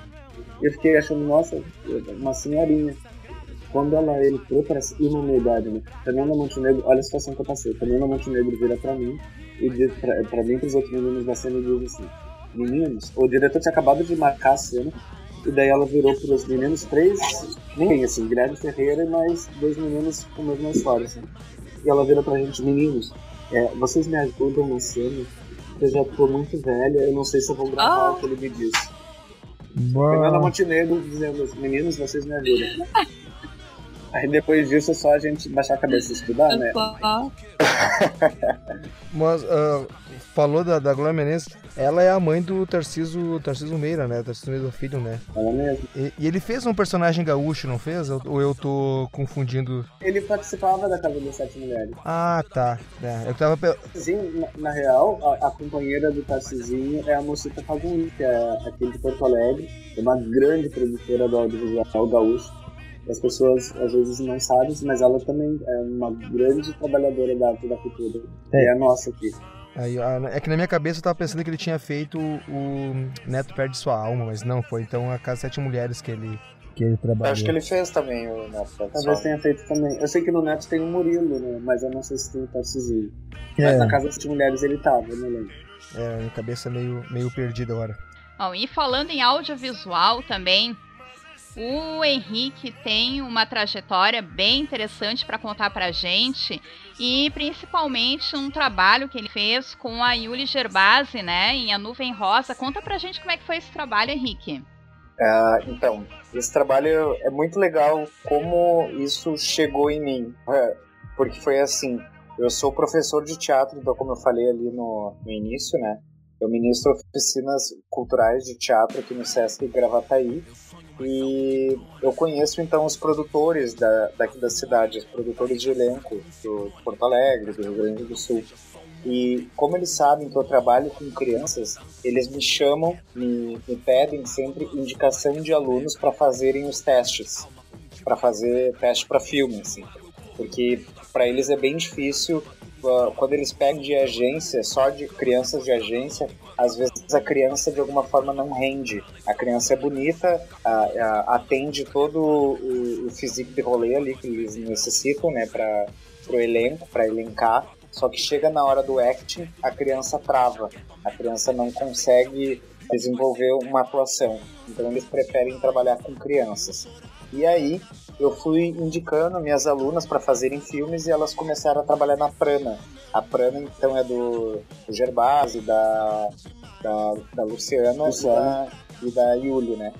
E a Prana Filmes aqui de Porto Alegre, que é uma das grandes produtoras de audiovisual aqui do Rio Grande do Sul. E aí as minhas alunas foram e, e, elas passaram já numa série, gravaram uma série, que é a Yulia diretora. E aí, depois disso, é, essas meninas elas começaram a gravar inúmeros projetos de audiovisual, porque os diretores e, o, e as outras pessoas que trabalhavam no set se encantaram por elas e começaram a chamar elas sempre para fazer os trabalhos, sempre. E aí, nisso, rolou o, a Nuvem Rosa. Ela estava gravando a Nuvem Rosa, ela chamou uma das minhas alunas, que era a que gravou vários filmes com ela, e, e daí nisso rolou um papel para mim por causa da minha aluna. Ela lembrou de mim pela, pela minha aluna, que eu tinha o perfil do, do, do personagem, e, e daí ela lembrou que como eu tinha indicado a minha aluna, talvez eu, tivesse uma, uma interação melhor de estar junto com ela no set. E foi muito legal. E esse filme, ele foi gravado em 2020, não, em 2019, no finalzinho de 2019, antes da pandemia. E casualmente ele fala sobre. Ele é um filme de ficção científica. Ele conta a história de uma nuvem que invade o mundo uh, quase o que a gente está vivendo no meio da pandemia agora, né? E as pessoas que respiram essa nuvem morrem. E aí só não respira, uh, só quem não respirou essa nuvem consegue sobreviver. E aí as pessoas vivem isoladas. E o único meio de comunicação das pessoas é a internet. E aí toda, toda a cidade tem uma nuvem rosa, e aí, depois de um tempo, o governo começa a entregar os alimentos, quase como quando deu o início do lockdown, assim, aqui no, no país e no mundo, sabe? Com a questão da pandemia. E aí, o filme vai trazendo todos esses questionamentos também sobre como é esse enclausuramento e, e essa forma de, de perder, de alguma forma, o contato humano com as outras pessoas e com o mundo externo. E daí esse mundo ele fica engendrado só num espaço pequeno. Ele já estreou ou ainda não, Henrique? Ele estreou agora no Sundance, se eu não me engano. Uh... É, eu vi alguma coisa na internet que o filme foi aclamado no exterior aí. Ele estreou é, fora. É, o Sundance uh, Film Festival, que é do. Uh, deixa eu me lembrar de onde que é. Ele é de, dos Estados Unidos. Ele estreou agora nos Estados Unidos e, e recebeu. Ele já está com 10 pontos no Royal Comet, sabe? Que é a, a maior pontuação, assim. Ele foi super aclamado lá e ainda não estreou no Brasil, porque, enfim, toda a questão de cinema, dessa paralisação, e cinema brasileiro também é mais difícil de conseguir sala de cinema mesmo aqui. É, e tem a questão do ineditismo, né? Então, provavelmente, para rodar aqui no Brasil, vai, vai levar um tempinho. Né? É. Mas... Às vezes nas plataformas, mas aberto vai demorar. Né? Mas, mas é bem, bem, bem atual, assim, a, a, a temática, a história do, do filme. E é legal que, que além de ser atual, tem essa parte aí, eu não vou saber bem a palavra poética ou, ou metafórica de ser uma nuvem, né? Não ser assim, né? fica meio aberto a, a, ao pensamento, né? A própria conjectura de cada um. Mas, mas eu, eu gostei, eu vou, eu vou procurar do, do meu jeito aqui o filme, porque achei, achei interessante. Pelas vias escusas. Uma curiosidade também de perguntar para eles aqui, já que falaram aí, uh, vocês falaram das, das produções de vocês aí, uh, nomeadas e, e renomeadas, uh, eu quero saber da, da Rococó Produções, né? Como é que surgiu a ideia e qual, qual é os principais momentos assim de, de da empresa, do, do, da Rococó até hoje? Então, a Rococó ela é, foi criada por mim, pelo Guilherme, no ano de 2015 e ela iniciou através do Fundo Municipal de Cultura de Gravataí com um projeto que se chamava A Visita da Fantasia, que originou o espetáculo Era uma Vez Contos, Lendas e Cantigas. Esse espetáculo, então, a gente conta a lenda do hino do pastoreio, Nossa Senhora Aparecida, e a gente traz, então, diversos elementos da cultura gaúcha, do teatro, da contação de histórias, dança, música ao vivo e, e dessa cultura popular do, do, do, do cancioneiro popular gaúcho. E resgatando um pouco da nossa trajetória enquanto artista, da nossa iniciação no meio da arte, trazendo então é, essa cultura gaúcha e, e, trazendo esse questionamento também que a, que a lenda traz, né? Porque a lenda é uma, é uma das poucas lendas que coloca uma pessoa negra como protagonista. O que é muito curioso, né? É, é, um, é uma das questões que a gente trabalha no espetáculo, assim. É, como é que é o nome da lenda? O negrinho do pastoreio. Mas se esse menino tivesse outra cor de pele, como seria o nome da lenda? Eu não sei se seria o moreninho do pastoreio ou o branquinho do pastoreio. Provavelmente seria apenas o menino dele. Então já tem um ponto aí de, de tensão que a gente gosta de trazer sobre essa questão de qual é o nome dessa lenda. E tem outra coisa que é muito curiosa, né? Que nessa lenda, eu, eu gosto muito do trabalho do Lopes Neto, a gente revisita outras vezes a gente falar de coisas que a gente montou sobre a dramaturgia do Lopes Neto. Mas não quer dizer que eu concordo com tudo que ele disse. Por exemplo, na, na versão dele do Menino do Pastoreio, é, o único personagem feminino é Nossa Senhora Aparecida. E entra muda e sai calada, apesar de ser Nossa Senhora Aparecida, mãe de Rui. Mas ela entra muda e sai calada da lenda. O menino negro, ele é o protagonista, mas ele entra mudo e sai calado. Ele só sofre, ele não dialoga, ele não tem um lugar de de espaço de reconhecimento de fala são questões que a gente acha importantes para serem questionadas hoje em dia. Né? E esse espetáculo, então, ele, ele já realizou mais de 400 apresentações pelo Brasil. Uh, foi multipremiado, assim, recebeu 35 indicações, 23 prêmios. A gente passou por todas as regiões do país com ele também. E agora também está contemplado no edital da Aldir Blanc de Gravataí, onde a gente vai realizar uma circulação pelos CPGs aqui do Rio Grande do, do município de Gravataí e também foi contemplado na audiência estadual uh, no edital da SEDAC que vai realizar uh, é, 36 apresentações em 18, em 18 municípios que fazem 18 municípios que fazem parte do programa RS Seguro, que é um programa de segurança e transversalidade pública. E aí o segundo espetáculo do grupo chama-se Baila Melancia, que é um espetáculo também inspirado na obra do João Simões Lopes Neto.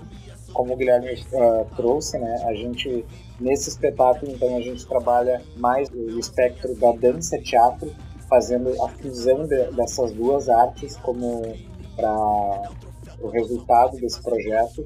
E a gente então é um espetáculo que a gente dança ele e, em alguns momentos a gente fala.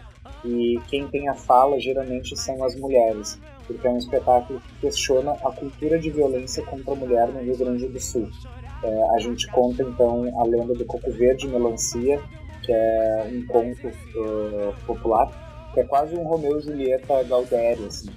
E, e no, dando um spoilerzinho assim, da história, o, eles têm um amor proibido, ele é pobre, ela é rica, e aí e ela tá prometida para um outro cara que é rico, e aí o cara que é rico, que quer, acha que é dono dela, ele vai lá e mata ela. É, resumindo, é mais ou menos isso que acontece na história. E aí a gente traz todo o questionamento então disso para contar essa história. O terceiro espetáculo grupo também revisita um pouco da, das nossas histórias, né, Guilherme? Que é o De La Mancha, do Cavaleiro Trapalhão, que a gente traz então a obra do Miguel Cervantes e a gente traz então o nosso Don Quixote, ah, também, esse também é um espetáculo que foi é, viabilizado através do Fundo Municipal de Cultura do Gravataí. Acho bem importante dizer. E acho bem importante dizer assim, que a gente muitas vezes é, começa um espetáculo, um produto, a, a partir de um edital de, de financiamento. Gravataí muitas vezes é essa porta, às vezes é a SEDAC no estado, mas esses produtos seguem circulando. Por exemplo, eu era uma vez estreou em 2015, nós estamos em 2021 e temos a agenda do espetáculo. Então, acho, acho aí um convite também para a gente estar num boom de projetos e produtos viabilizados pela Audiobian, que esses produtos sigam né, sendo acessíveis para as pessoas. Acho bem importante esse convite. Eu, Exatamente. Eu deixo, queria primeiro parabenizar vocês pelos números do, do espetáculo do Negrinho do Pastoreio. É números expressivos, né? Eu achei ó, muito bons. Outro é pela, pela iniciativa de recontar a história e questionar tanto a do Negrinho do Pastoreio quanto a essa né, que vocês tocam na ferida do, da violência contra a mulher que uh, o Rio Grande do Sul sofre bastante disso também. Os outros estados sim, mas a gente pela nossa cultura aqui a gente sabe que, que é bem complicado. Uh, mas eu queria saber de vocês. Vocês falaram que uh, essa a do Negrito Pastoreio ela foi contemplada e vocês vão ter esses, esses eventos agora pelos CTGs gravataienses e depois pelo estado. Uh, eu queria saber se a equipe, o, o, o, elenco, o grupo, ele é o mesmo que vai seguir ou vocês vão, tipo assim, quando forem para outras cidades, vão ter que ensaiar novamente, levar, ou é o mesmo grupo que sai daqui e sai para essa viagem pelo, pelo estado? A gente Uh, a gente está agora com diversos projetos aprovados. O De La Mancha também foi contemplado pelo edital da SEDAC e também foi contemplado pelo edital da Aldir Blanc aqui do município de Gravataí. E também tem o outro espetáculo que é As Aventuras de João, a Princesa e o Tapete Voador, que também foi contemplado no edital de Gravataí. É que, na verdade, desculpa te interromper, é que na verdade a Rococó, é, na frente assim da Rococó estamos eu, o Henrique e o Roger Santos, que, que é um outro artista do Gravataí, que mais recentemente está tá muito ativo na Rococó. Mas a Rococó são 30 e tantos artistas, então. E geralmente, sim, são os mesmos. Né, né, nesse mesmo, o, o elenco é o elenco, né? Sim, é. As pessoas ah. que, que fazem parte dos espetáculos são sempre as mesmas, a gente não seleciona novas. Ah, isso eu queria saber, porque no caso a, a Rococó Produções ela tem esse, esse corpo e aí, quando tem esses projetos, é, é a Cocó que vai e leva o pessoal, é tudo junto. Ah, tá, né? É que surge essa dúvida aí. De repente, era vocês dirigindo, né? O pequeno grupo e vocês já selecionavam novas pessoas, mas não, é o grupo que sai daqui de Gravataí e vai pela, pelo estado, né? Certo. E, e, é muito legal falar sobre isso, velho, porque assim, é, as pessoas muitas vezes não sabem, né? Agora lá no grupo do Arte em Casa eu tive a oportunidade de indicar vários artistas que tem Gravataí. Gravataí tem técnico de som fantástico, dos melhores do estado, no nosso município. De som, de luz? De som, de luz, de figurino, de cenário, atores, cinema. atrizes, é, pessoal de cinema, tudo, artistas gráficos, artistas plásticos, artistas literários, tudo da terra, tudo do povo, tudo de casa. Tudo nosso e a gente não sabia, né? É, Quantas pessoas vocês falaram que faz parte da, da Rococó atualmente? De umas 30, né, Guilherme? Todas elas, todas elas são de Gravataí ou são de Gravataí e região? Gravataí e região. É, a única coisa que, que, que, que a galera tem em comum, assim, que a gente pode colocar, que, claro, é todo mundo de Gravataí e região, mas todo mundo tem formação acadêmica na área respectiva, ou em dança, ou em teatro, uh, ou em licenciatura em algo, e tem DRT, que é o registro profissional, que é isso que a gente precisa para trabalhar, né? E empresa, que daí todo mundo precisa passar nota para prestação das contas. Ah, sim.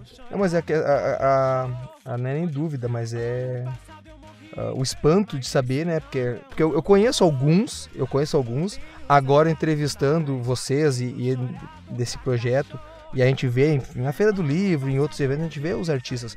Só que a gente tá, tipo assim, a gente tá, parece que cavando uma mina e cada vez surgindo uma, uma peça nova, porque a gente não sabe o que você falou, técnico de som. Eu sei que tem profissionais do, do, dos, que trabalham com mesa de som e tudo em Gravataí, mas não que eram dedicados à, à arte e que, como falou, dos, dos melhores, né? Então, é. Falaria, o Roger é um é um grande nome que está surgindo aí na iluminação é, de Gravataí, é nosso aí, Parque Olinda. Tem o Vini Soares, também que eu acho que o Vini está morando no Parque dos Anjos agora, mas é de Gravataí, sempre foi, é um grande técnico de som. E por aí vai, tem, tem Renata Becker na produção, tem Diego Becker, que é um artista de Gravataí de repercussão nacional, trabalha na Band, tem, nossa, tem tantos, tantos e tantos. Eu produzi durante uns anos é, inclusive quando eu estava conhecendo, no início, quando a gente estava conhecendo o Henrique, eu produzi durante dois anos a Paixão do Cristo de Gravataí. Só na Paixão do Cristo são 100 artistas, e todos da cidade, né? Mas... Tem é. atores e atrizes, né? A gente não. Fora equipe técnica.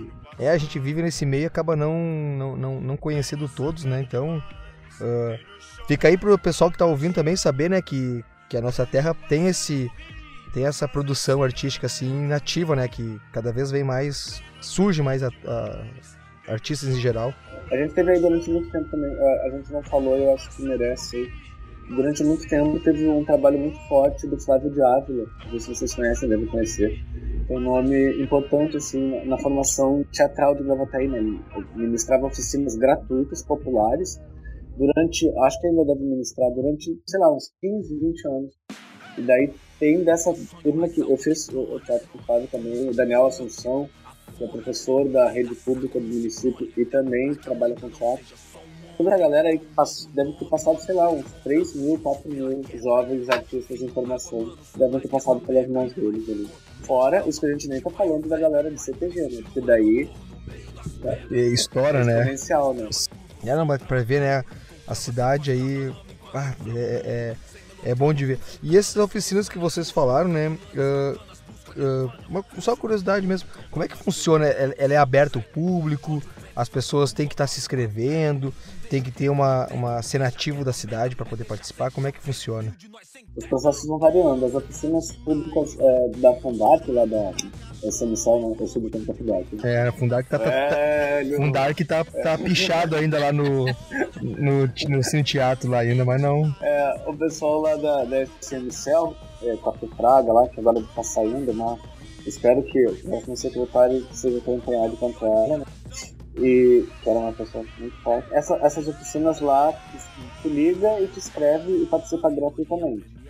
E por exemplo, assim, já fica aí pra quem tá correndo atrás de o que fazer, segue aí a página do arroba Produções, que loguinho a gente vai proporcionar é, umas 5, 6 tipos diferentes de oficina, tudo gratuito, tudo descentralizado, é só dizer que quer fazer e fazer.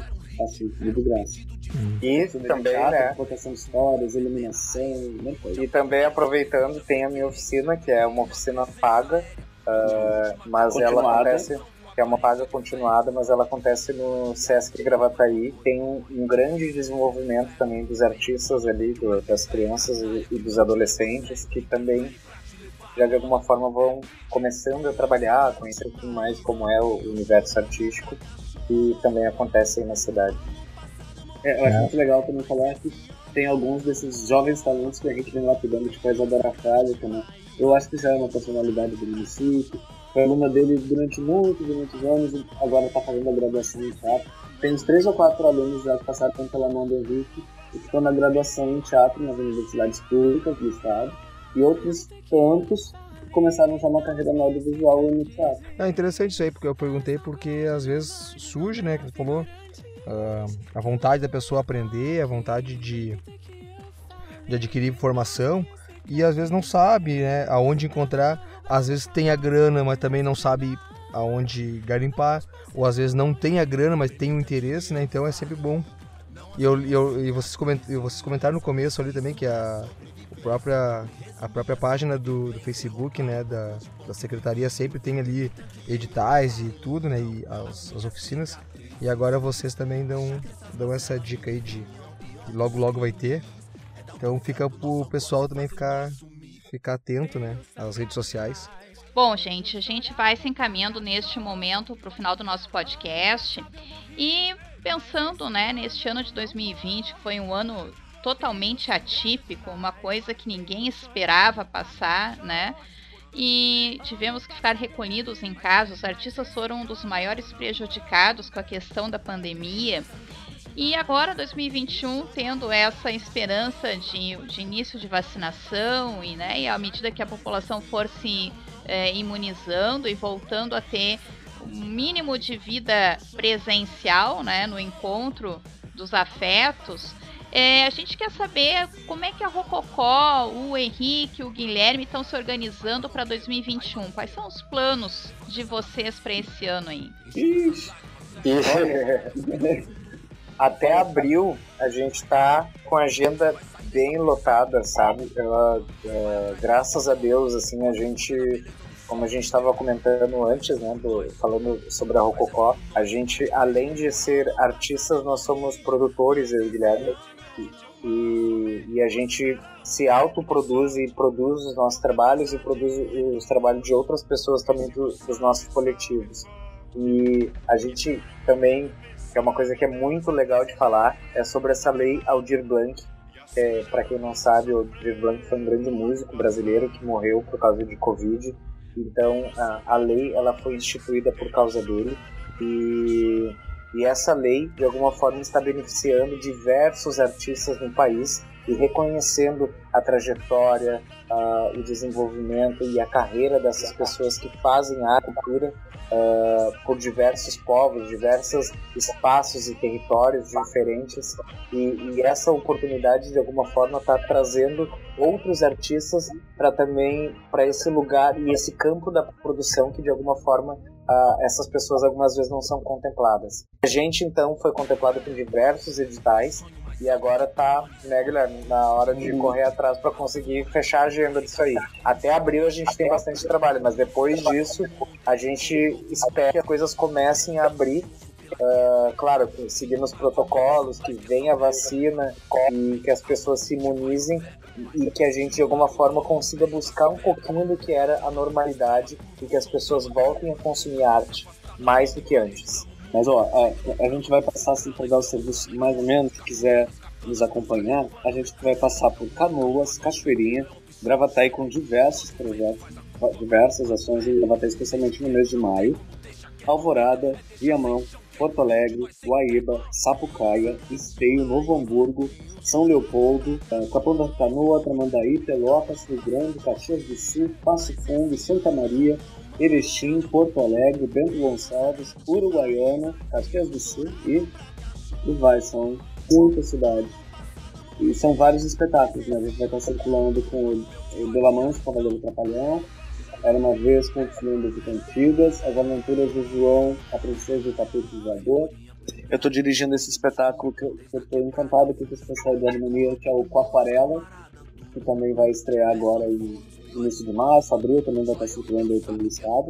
Com Aquarela e os Guardiões, uma história para brincar. O que mais que tem, Henrique? A gente está fazendo também a última NECO, que é, que é do coletivo Projeto Gompa, que estreia provavelmente em abril. E ah, peraí, peraí, peraí, deixa eu ver no meu texto, desculpa te interromper. É que A Última Negra é um texto super legal de um dramaturgo negro, um jovem dramaturgo importante, talentosíssimo, que é o Pedro Bertoldi nosso colega integrante do projeto Gompa, e vai ter uma leitura desse texto presencial no Quiosque da Cultura no mês de março. Então, login, eu vou divulgar certinho a data e o horário, mas vai ter isso em Gravataí. Vão ter dois textos no Quiosque da Leitura, que é A Última Negra e o Discutimos de Março e Abril.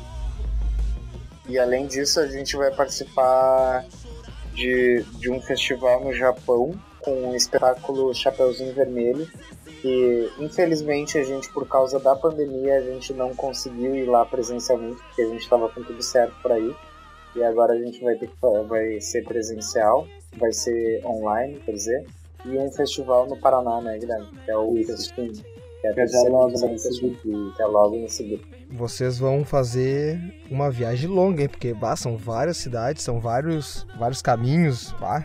Uns 60, tá... 70 dias de atuação contínua. O que tá sendo uma loucura é fechar esse cronograma, assim, porque ninguém consegue dar uma certeza, sabe? Assim. Tá bem difícil da gente conseguir fazer os agendamentos, porque as pessoas não conseguem uh, dar uma certeza de que o espaço pode receber.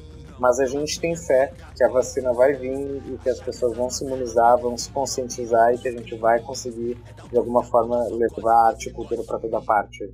É, tá bem complicado, porque tudo pode parar de novo, né? Então, é bem complicado. Uh, mas, uh, já que vocês disseram aí a agenda de vocês para esse futuro, né? Deixar aí meu agradecimento a, a, aos dois e bom trabalho, né? E agora que vai vir a parte mais difícil, porque normalmente a gente pede aí pro pessoal, né, pros convidados uh, falarem as redes sociais, os pontos de encontro virtual e também citarem aí o nome da música e o porquê que escolheram a música que tocou de cortina musical. Mas hoje vai ser duas pessoas, eu quero ver qual é como é que vocês vão decidir quem é que escolheu a música. É, as nossas redes sociais então tem o arroba Produções no Instagram no Facebook, tem um canal no YouTube também, Rococó Produções. A gente, o canal do YouTube a gente está começando agora, mas as redes sociais, especialmente Instagram e Facebook, a gente sempre dá um retorno. Somos eu e o Henrique que administramos, então se quiser conversar com a gente, dá para chegar por ali. Tem o meu. A minha rede pessoal é arroba Guilherme Ferreira. Ferreira não tem I, F-I-R-R-E-R-A.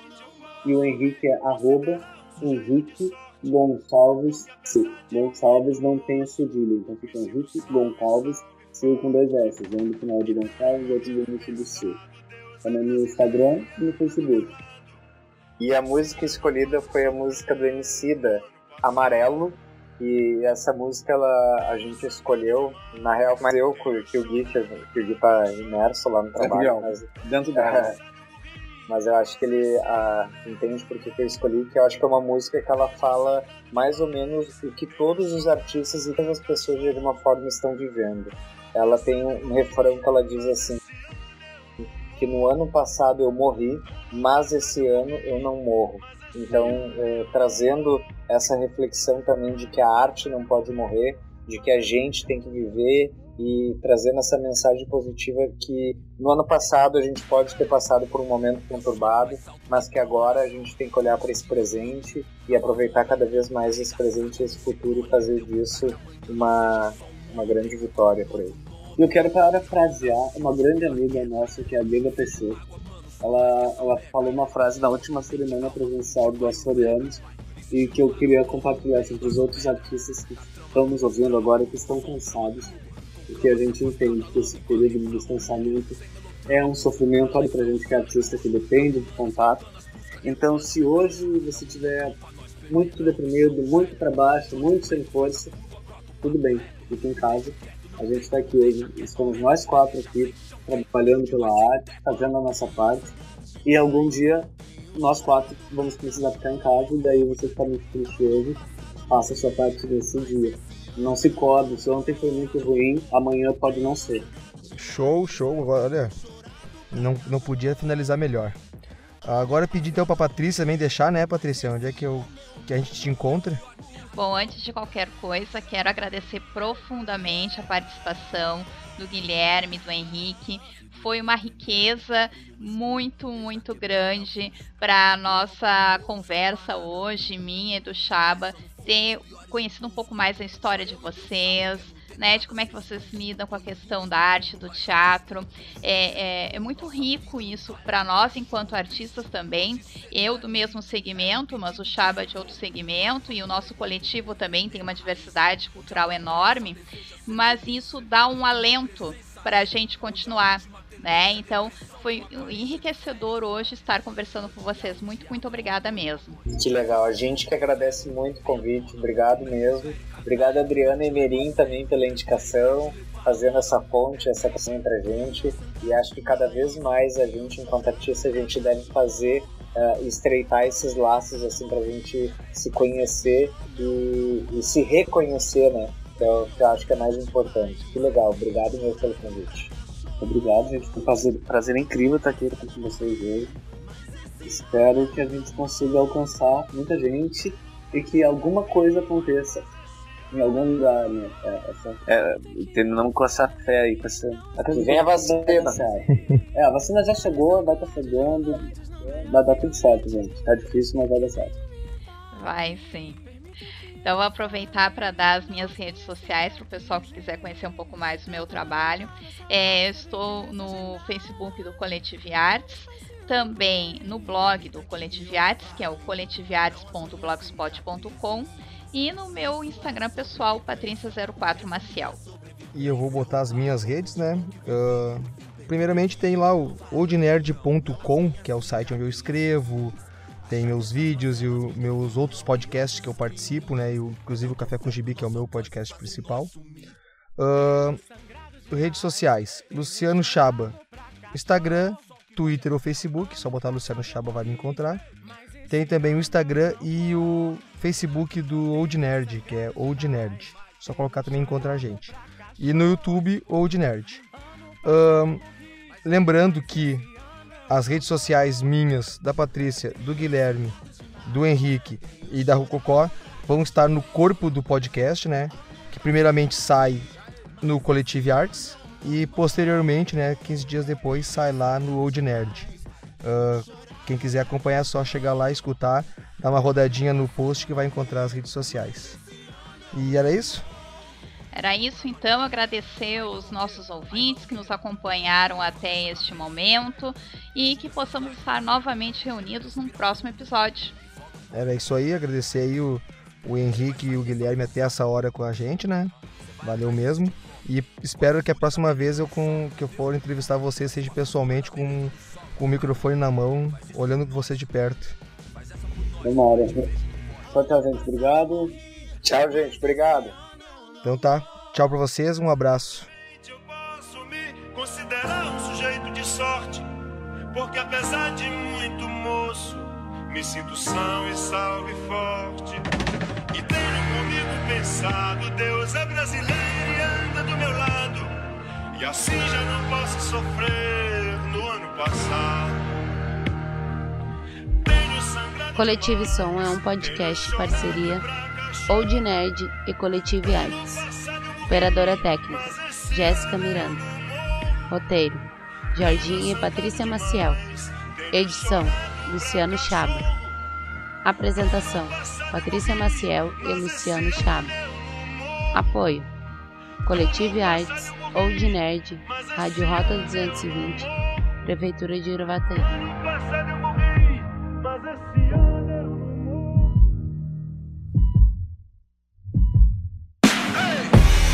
Eu sonho mais alto que drones. Combustível do meu tipo, a fome. Pra arregaçar como um ciclone. Pra que amanhã não seja só um ontem. Com um novo nome, o abutre ronda, ansioso pela queda. Fim do mágoa, mano, sou mais que essa merda. Corpo, mente, alma, um tipo Ayurveda. Estilo água, eu corro no meio das pedras. Na trama, tudo os drama turbo, sou um drama Conclama se afastar da lama enquanto inflama o mundo. Sem melodrama, busco grana, isso é usando em curso. Capulanas, katanas, busca nirvana, é um recurso. É o mundo cão pra nós, perder não é opção, certo?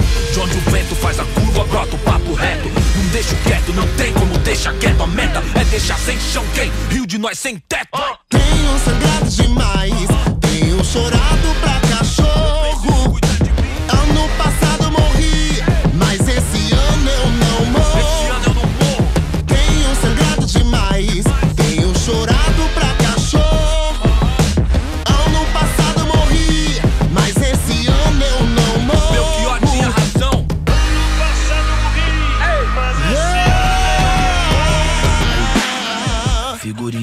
Premiada, brilho no escuro, desde a quebrada avulso. De gorro alto do morro, os camarada, tudo. De peça no forro, os piores impulsos. Só eu e Deus sabe o que é não ter nada, ser expulso. Ponho linhas no mundo, mas já quis pôr no pulso. Sem o nossa vida não vale a de um cachorro triste. Hoje cedo não era um hit, era um pedido de socorro. Mano, rancor é igual um tumor, envenena a raiz. Onde a plateia só deseja ser feliz. Com uma presença aérea, onde a última tendência é depressão com aparência de férias. Odiar o diabo é mó boi. Difícil é viver no inferno e vem à tona que o mesmo império canalha que não te leva a sério interfere pra te levar à lona. Revide! Tenho sangrado demais,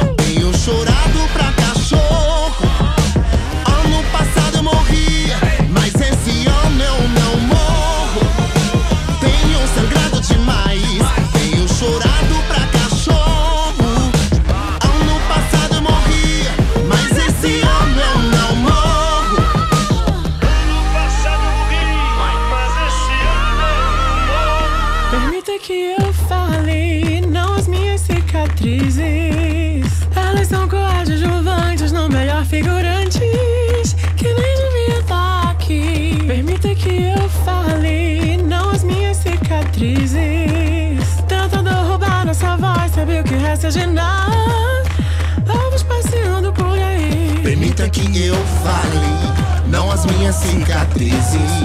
Se isso é sobrevivência, me resumir a sobrevivência. Roubar um pouco de bom que vivi. No fim, permita que eu fale, não, não as minhas cicatrizes. Achar que essas mazelas me definem é o pior dos crimes. É dar o troféu pro nosso algoz e fazer nós sumir. Tenho sangrado demais, tenho chorado pra cachorro. Ano passado eu morri, mas esse ano eu não morro. Verdade. Tenho sangrado demais, tenho chorado pra cachorro. Mais importante que nunca. Ano passado eu morri, Mas mas esse ano eu não morro. Tenho sangrado demais, tenho chorado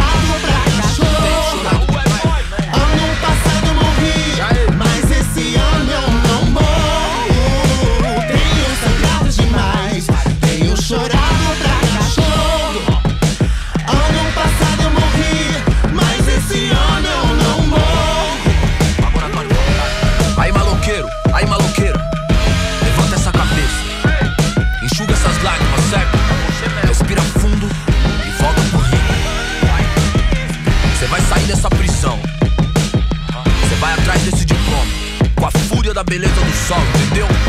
Faz isso por nós. Faz essa por nós. Te vejo no pódio. Ano passado eu morri, mas esse ano eu não morro. Coletivo Som, a voz da arte. Este podcast faz parte da Podcast E. Conheça os demais podcasts acessando podcaste.com.br.